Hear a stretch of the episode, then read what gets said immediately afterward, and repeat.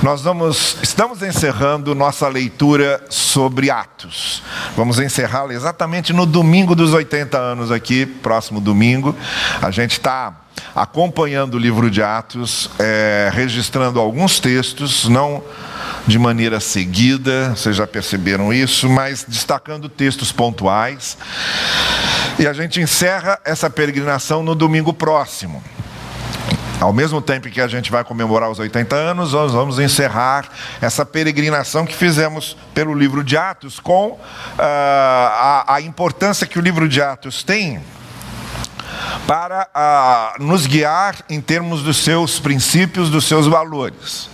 Eu já é, realcei aqui algumas vezes que o, o Atos é importante não por causa das questões culturais, históricas, do contexto sociocultural da época, mas por causa dos princípios e dos valores que esse livro passa para a igreja que continua escrevendo ainda. É um livro que não terminou, que continua sendo escrito, tá bem? E eu quero ler com vocês agora o capítulo 26 de Atos. Paulo está sendo levado a diversas instâncias da sua defesa.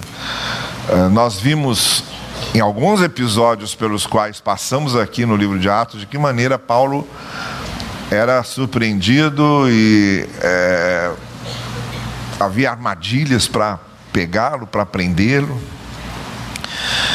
E agora, no, nessa última parte do livro de Atos, ele está preso pelo império, pela lei romana, está sendo conduzido, porque ele pediu para ser ouvido em diversas instâncias, como cidadão romano, é, embora ele fosse judeu, embora ele tivesse uma cultura é, pluralista, é, ele era também cidadão romano e por direito de nascimento. Então, como cidadão romano, ele tinha direito a apelar para todas as instâncias de defesa. É, e ele foi seguindo essas instâncias, até chegar é, na última, que nós não sabemos se ele chegou.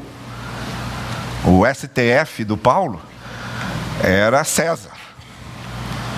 Diante de César, era o que todo cidadão romano podia apelar chegar até o momento mais, até o, lugar mais alto do império, que era ser julgado diretamente por César.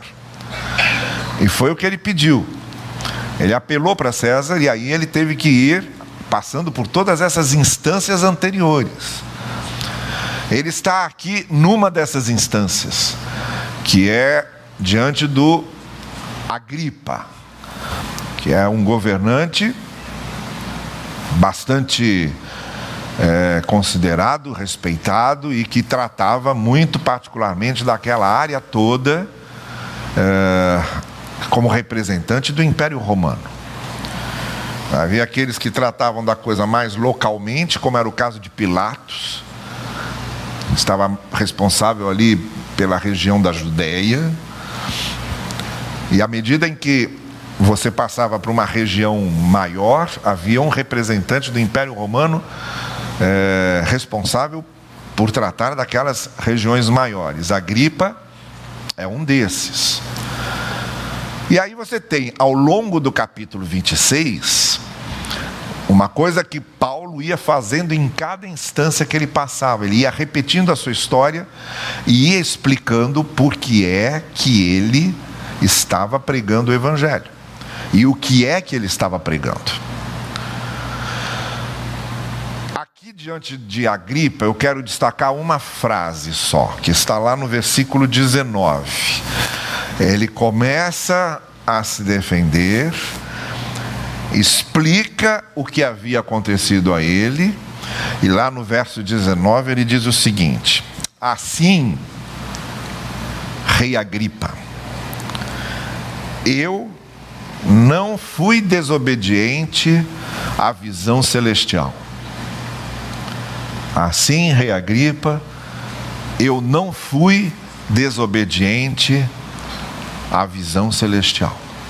E é essa frase que nos basta hoje. E é sobre essa frase que eu quero refletir com vocês. Qual foi a visão? O que é que tinha acontecido? A gente já sabe.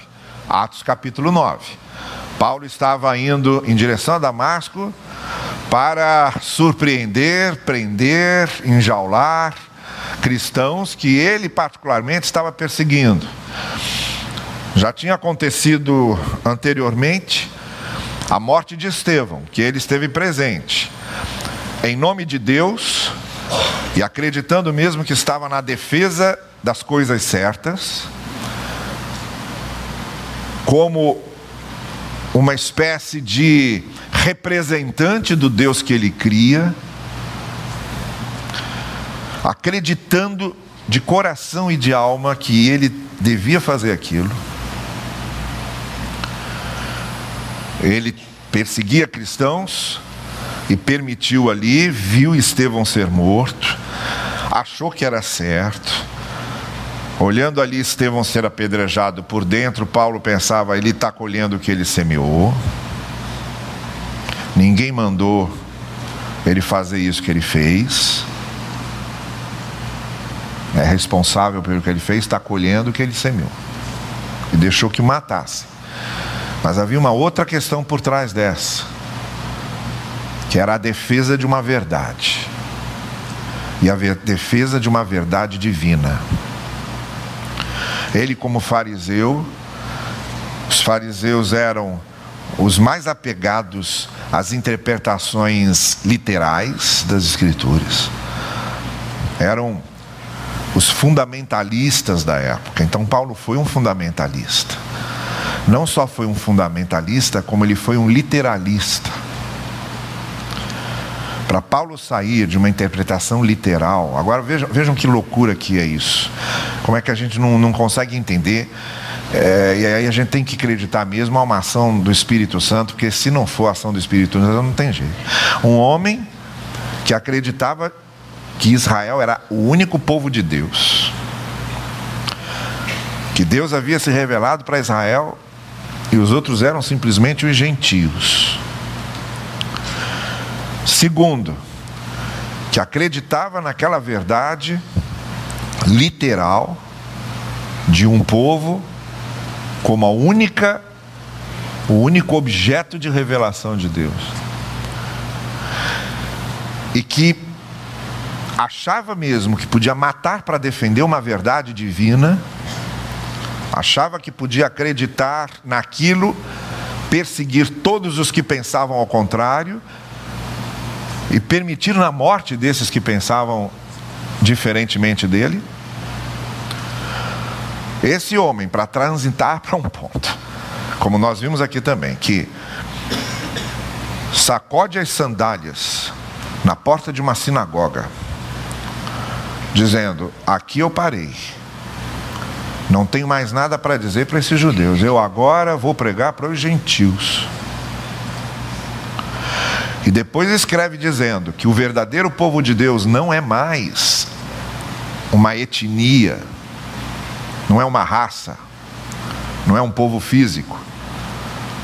E começa a dizer que o verdadeiro povo de Deus é formado por gente de todas as raças, de todas as etnias, de todos os lugares, contanto que passem pela graça. Um homem para sair disso e para chegar aqui,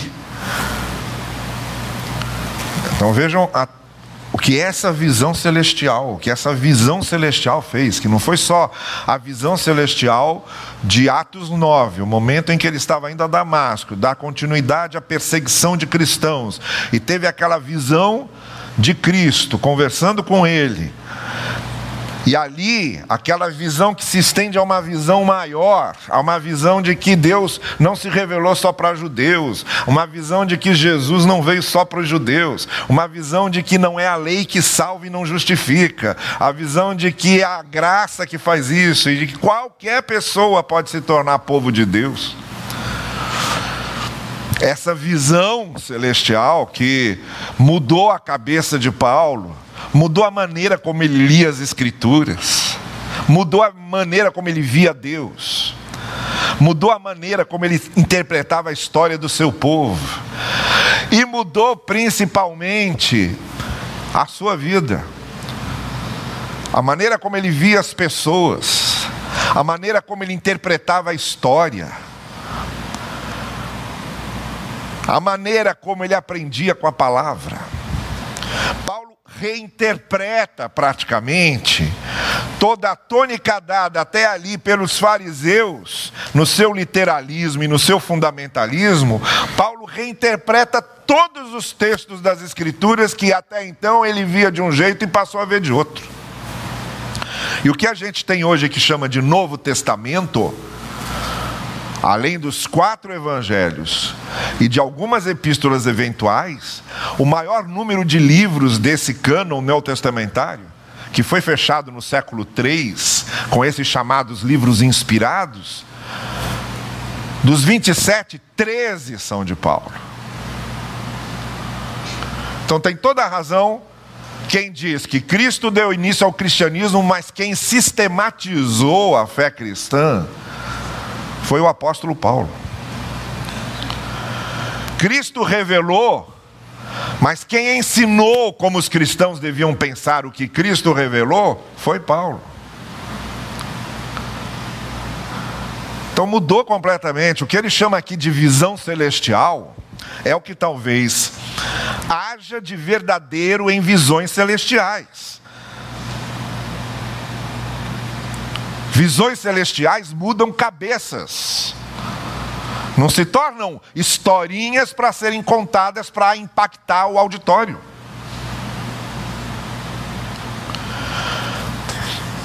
Eu estava pregando numa igreja, que eu não vou dizer qual foi, obviamente. Esse negócio de transmitir pela internet é um problema. Bom, eu estava pregando numa igreja da face da terra. Quando depois do culto eu fui procurado por uma senhora que chegou para mim e disse o seguinte: Pastor, eu tive uma visão de Deus. Na minha visão, eu saí do meu corpo e comecei a subir. Aí eu vi essa igreja, fui subindo via rua, fui subindo via o bairro, fui subindo via cidade, fui subindo via o país, fui subindo via o continente. E à medida que eu subia, a minha visão ia se ampliando, aí eu vi o planeta. Aí depois eu vi todo o sistema solar. Aí depois eu saí da galáxia e vi ali a galáxia lá dentro e fiquei no centro do universo. E depois eu voltei. O que o senhor acha que é isso? Agora vejam para quem que ela foi perguntar. Aí eu falei para ela, eu acho que a senhora precisava de uma orientação profissional. Eu desconfio que a senhora está vendo coisas, está ouvindo coisas. Quem vê coisas e ouve coisas precisa de tratamento, porque não é normal. Eu acho que a senhora tem que procurar um médico. Aí ela olhou e falou: É mesmo, porque já me disseram que Deus está querendo me dizer alguma coisa com isso. Eu falei: Tá, então faz o seguinte: primeiro procura um médico e veja o que, que um profissional tem ali dizer sobre isso. Porque essa sua visão não faz sentido nenhum. Não faz sentido nenhum. Visões celestiais mudam vidas, principalmente mudam a vida moral da pessoa, e mudam o pensamento da pessoa, mudam a cabeça da pessoa, mudam a forma de vida da pessoa. Não é uma coisa para ficar narrando, como se fosse um inventário da minha espiritualidade. Não é algo que eu apresento como prova da minha espiritualidade. É algo que eu apresento como prova da mudança da minha vida.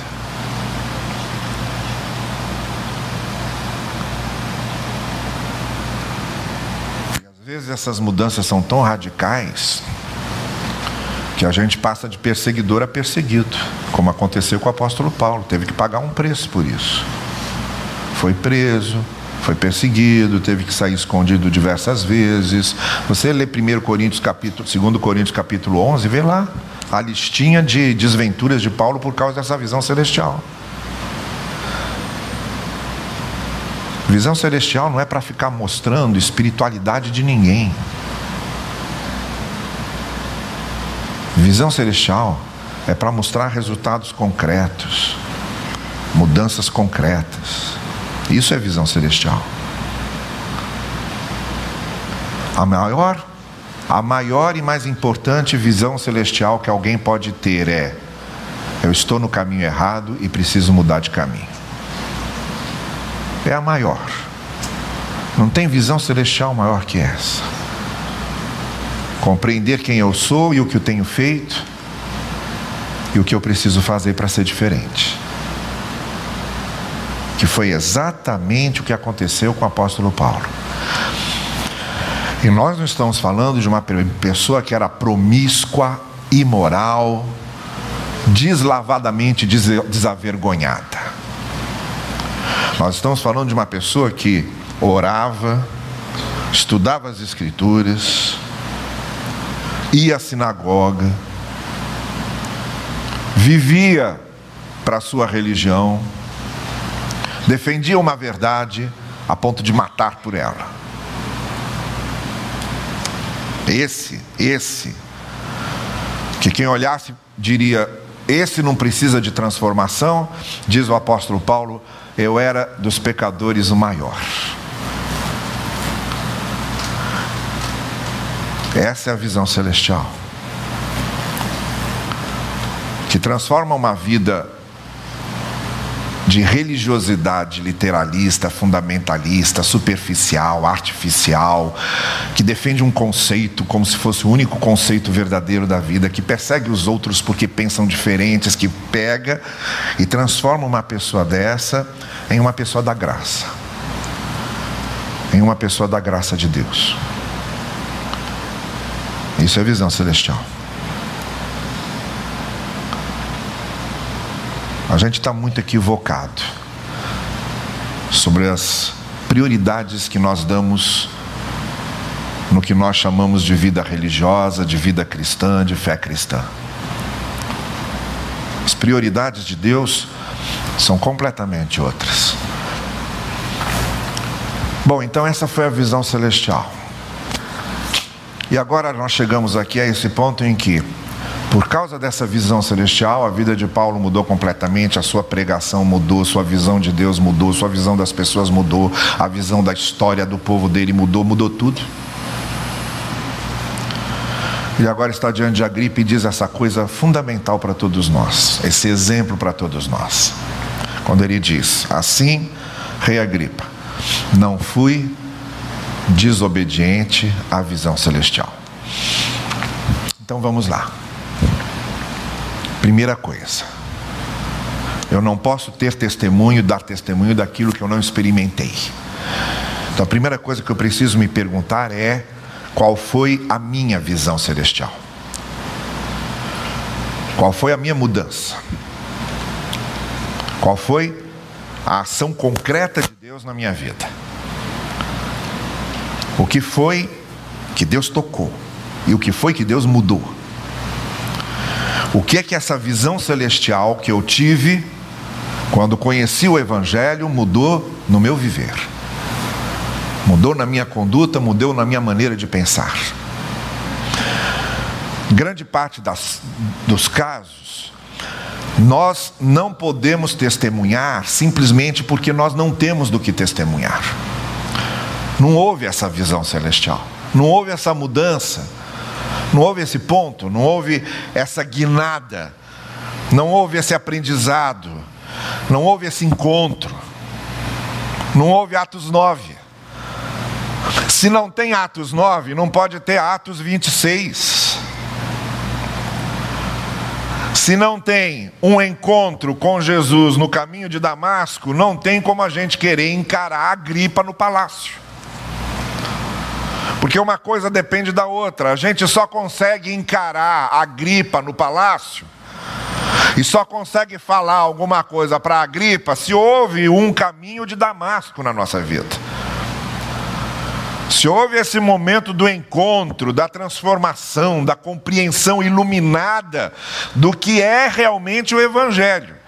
E não do que a minha religião ensina, ou do que o meu credo afirma, ou do que a minha tradição transmite, mas o Evangelho em essência, a visão celestial de Paulo, e além de Moisés, e além dos profetas, e além das escrituras de Paulo, e além da lei. Era a visão celestial do Evangelho. Se não há isso, se não há isso que vai além, se não há algo que vai além da mera tradição, do mero aprendizado formal, da mera institucionalização da fé, se não tem algo que vai além, não tem testemunho, não pode ter, não tem mesmo. Não tem o que dizer diante de Agripa. Então a primeira coisa que eu preciso me perguntar é: essa visão celestial aconteceu comigo?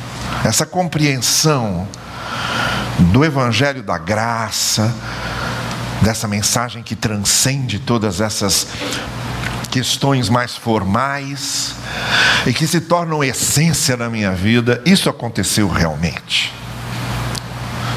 Essa transformação ocorreu. Então, essa é a primeira coisa. A segunda coisa é que Paulo, diante de Agripa, usa essa palavra: não fui desobediente. Ele teve a visão celestial, a visão celestial mudou a vida dele, revelou o que é o Evangelho e ele se tornou obediente a essa nova compreensão. Ele se tornou fiel a essa nova visão do que era o Evangelho para ele. Então, aqui em segundo lugar, nós conseguimos entender que a irmã gêmea da fé, a irmã gêmea da, da experiência da visão celestial é a obediência. Isto é, quando eu transito daquilo que aconteceu, da experiência que aconteceu e que se tornou a minha nova visão, a minha nova compreensão, para coisas concretas, do dia a dia. Porque a fé e a visão celestial, a compreensão do Evangelho, não é uma coisa para se tornar é, um, um, objeto de contemplação, de misticidade, de esoterismo, de não é um, uma visão para se tornar ali é, é, num mundo etéreo. É algo para ser concretizado através de atos, de ações, do dia a dia. É para isso que o Evangelho veio para nos conduzir nessa nossa experiência diária da vida comum. Então, quando Paulo fala em obediência, ele está dizendo: olha, a obediência ao que o Evangelho diz é o momento exato em que o que é uma teoria, o que é uma visão, o que é uma compreensão, o que é uma transformação, o que é uma nova dimensão da coisa, se transforma em algo comum, objetivo, concreto, para ser vivido no dia a dia, para viver dentro de casa, para viver no lugar de trabalho, para viver nas relações, para viver nas tomadas de decisões, para viver nos momentos de lazer, para viver nas grandes escolhas da vida ou nas pequenas trivialidades. A visão celestial, ela vem para desembocar, para desaguar em coisas que nos equipam para a vida diária, para a experiência diária, para o cotidiano da vida para o que realmente estamos lidando, para aquilo com que realmente estamos lidando. Daí por quê? Em primeiro lugar, não há testemunho muitas vezes porque não há o que testemunhar, porque não houve uma visão de fato. Não houve uma transformação de fato, nem uma apreensão de fato da verdadeira essência do Evangelho e do que o Evangelho é em si. E segundo, A gente não sente os efeitos mais imediatos do Evangelho na nossa vida, porque a gente não faz essas aplicações. A gente não obedece no sentido de transformar o que é uma visão celestial em algo concreto para o dia a dia para ser vivido. Desde a maneira como eu trato as pessoas, porque a visão celestial implica diretamente nas coisas menores, desde a maneira como eu trato as pessoas, como eu convivo com as pessoas, até nas grandes questões das grandes decisões da vida. É para isso que serve o Evangelho. O Evangelho não serve para que a gente fique em volta dele só celebrando o Evangelho como se ele fosse um, um totem, desses totens que muitas religiões pagãs usam para ficar dançando em volta. Às vezes eu tenho a impressão que nós somos esses que ficam dançando em volta de uma ideia e não saímos de lá. Ficamos só dançando em volta daquilo. Ó, oh, como isso é bom, Ó, oh, como é legal. Ó, oh, louvado seja. Ó, oh, que bom. Ó, oh, que coisa boa. Que bom. Que delícia. Que bom. Olha que coisa agradável. Olha que coisa boa. É muito bom. É muito bom. E não sai disso. Mas nós não vivemos dançando em torno disso. Nós vivemos no trabalho, nós vivemos nas circunstâncias da vida, nós vivemos diante de grandes problemas, nós vivemos de grandes, de grandes crises, nós vivemos diante de grandes dramas ou de grandes tragédias, como é o caso do livro que eu falei agora há pouco. Isso é que é a vida. Isso é que é a vida. A vida é o meu sustento, a vida é o meu trabalho, a vida é o meu convívio com as pessoas. Não é ali dançando em volta do totem. Mas é o que eu faço fora dali. Então o evangelho não é a arca do templo para ficar em volta. O evangelho não é a arca do templo para ficar em volta. O evangelho vem para dentro da gente, se instala dentro da gente. E a partir do momento em que se instala dentro da gente, nos conduz a essa experiência cotidiana da obediência e do que a gente consegue viver e experimentar a partir do Evangelho. Então, Paulo está dizendo: olha, eu não fui desobediente à visão que eu tive, eu entendi, eu acolhi, eu fui transformado e agora eu estou vivendo, e é por isso que eu estou aqui. Eu estou vivendo de acordo com isso que me transformou. Eu não consigo mais viver da mesma forma. Mudou. Mudou tudo. Até por isso que eu estou preso aqui. Porque se eu continuasse lá, do jeito que eu estava, eu não estaria aqui. Não fui desobediente. E a terceira coisa que eu queria colocar diante de vocês sobre essa resposta de Paulo a Agripa. Além do fato de que ele tinha um testemunho, porque a visão celestial de Paulo mudou a vida de Paulo. Era um testemunho de mudança, de uma nova compreensão de evangelho e do que o evangelho faz. Em segundo lugar, se tornou um fator de obediência, de vida, de experiência cotidiana, diária, a partir daquilo que aconteceu para ele. Em terceiro lugar, ele diz: Assim, ó Rei Agripa, estava diante de uma autoridade, estava diante de alguém que podia julgá-lo, mas tinha uma visão ali, tinha uma compreensão ali também, que era o seguinte: eu estou diante de uma grande autoridade, em compensação, eu tenho comigo aquele que é a maior autoridade de todos.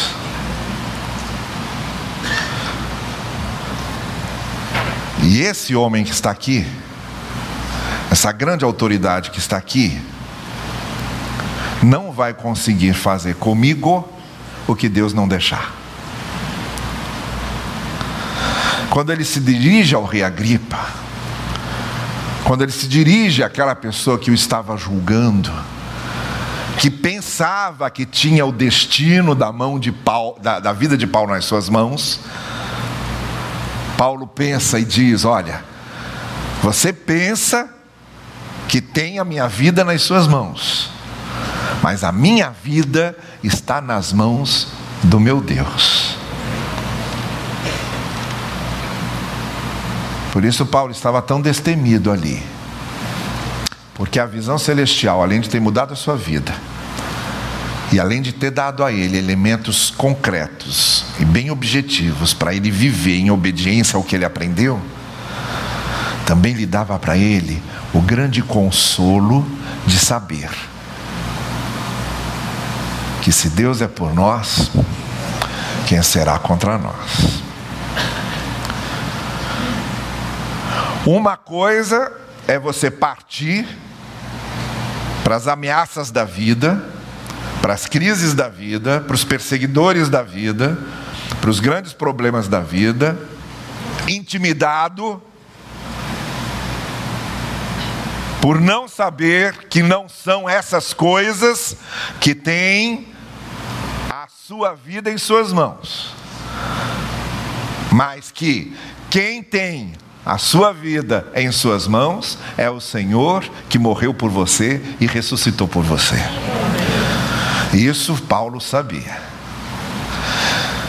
Então, Paulo não teve lá uma vida muito fácil, principalmente depois da visão celestial. A vida antes da visão celestial de Paulo era uma, boa, calma, tranquila, depois, esse homem não teve mais um momento de paz. Dali para o final, era provação em cima de provação, crise em cima de crise, perseguição em cima de perseguição direto. É só você ler ali Atos e ler as suas cartas e ver o que, é que foi acontecendo com ele. Preso várias vezes, açoitado várias vezes, fugindo várias vezes, caluniado várias vezes. Quando ele escreve a segunda carta aos Coríntios, ele está tratando de uma calúnia. A segunda carta aos Coríntios foi para falar de um caluniador que na igreja de Corinto tinha criado todo um, todo um fake news ali sobre Paulo. E Paulo usando a segunda carta aos Coríntios para alertar os coríntios de que o que aquele homem havia feito com o seu nome e as distorções que havia feito com a sua biografia não eram verdadeiras. Então ele não teve paz em nenhum momento. E termina a sua vida preso. Preso. Depois a gente vai saber pela história que no ano 64 o imperador Nero manda decapitar Paulo, como também mandou decapitar Pedro. Então não foi fácil a vida de Paulo. Só tinha uma coisa que segurava esse homem em pé: é se lembrar sempre a minha vida não está nas mãos de Agripa, a minha vida está nas mãos de Deus. Não é a Agripa que sela o meu destino. Não é a Agripa que tem poder sobre mim. Ele pensa que tem. Ele até pensa que tem. Mas eu sei que não tem. E isso faz toda a diferença. Faz toda a diferença quando você sair daquela porta, voltar para a sua vida e para a sua luta do dia a dia. E lembrar sempre: quem tem a minha vida nas mãos não é a luta do dia a dia, não são as crises com as quais eu lido, não são os problemas que caem na minha cabeça. Quem tem a minha vida em Suas mãos é o Senhor da minha vida. Essa era a grande certeza de Paulo. Por isso ele olhava para o rei Agripa e falava o que ele tinha a falar. Não é pouca coisa. Essa manhã, são essas três coisas que eu quero perguntar para você então e deixar você responder. Você já teve essa visão celestial que foi marcante, definidora? Não é algo que entra como história para ser contada, mas uma transformação real que muda sua compreensão do Evangelho e que te dá uma mensagem, te dá um conteúdo. Esse conteúdo você já recebeu? A segunda coisa, você é obediente a esse conteúdo. O seu dia a dia é um desdobramento desse conteúdo do Evangelho que está dentro de você. Essa obediência é algo que se tornou a prática da sua vida. Em terceiro lugar, você se lembra quando você está na maior crise, quando você está na maior preocupação, quando você está na maior aflição e quando você está na maior angústia, que não são essas coisas que comandam sua vida, que quem comanda sua vida é o Senhor que resgatou e redimiu você. Você se lembra disso? São três coisas que eu gostaria que você perguntasse para você mesmo. E quando você fosse responder, respondesse com a letra desse hino que nós vamos cantar agora. Ele é o meu Senhor. Ele é o meu Senhor. Ele é o meu Senhor e me deu a visão que eu tenho e que mudou a minha vida. Ele é meu Senhor e por isso eu sou obediente a Ele e aquilo que Ele me ensinou. E vivo na minha vida o que Ele me ensinou. E Ele é o meu Senhor porque Ele tem minha vida nas Suas mãos. Não tem nada que eu passe nessa vida que seja maior do que esta certeza de que a minha vida está nas mãos do Senhor.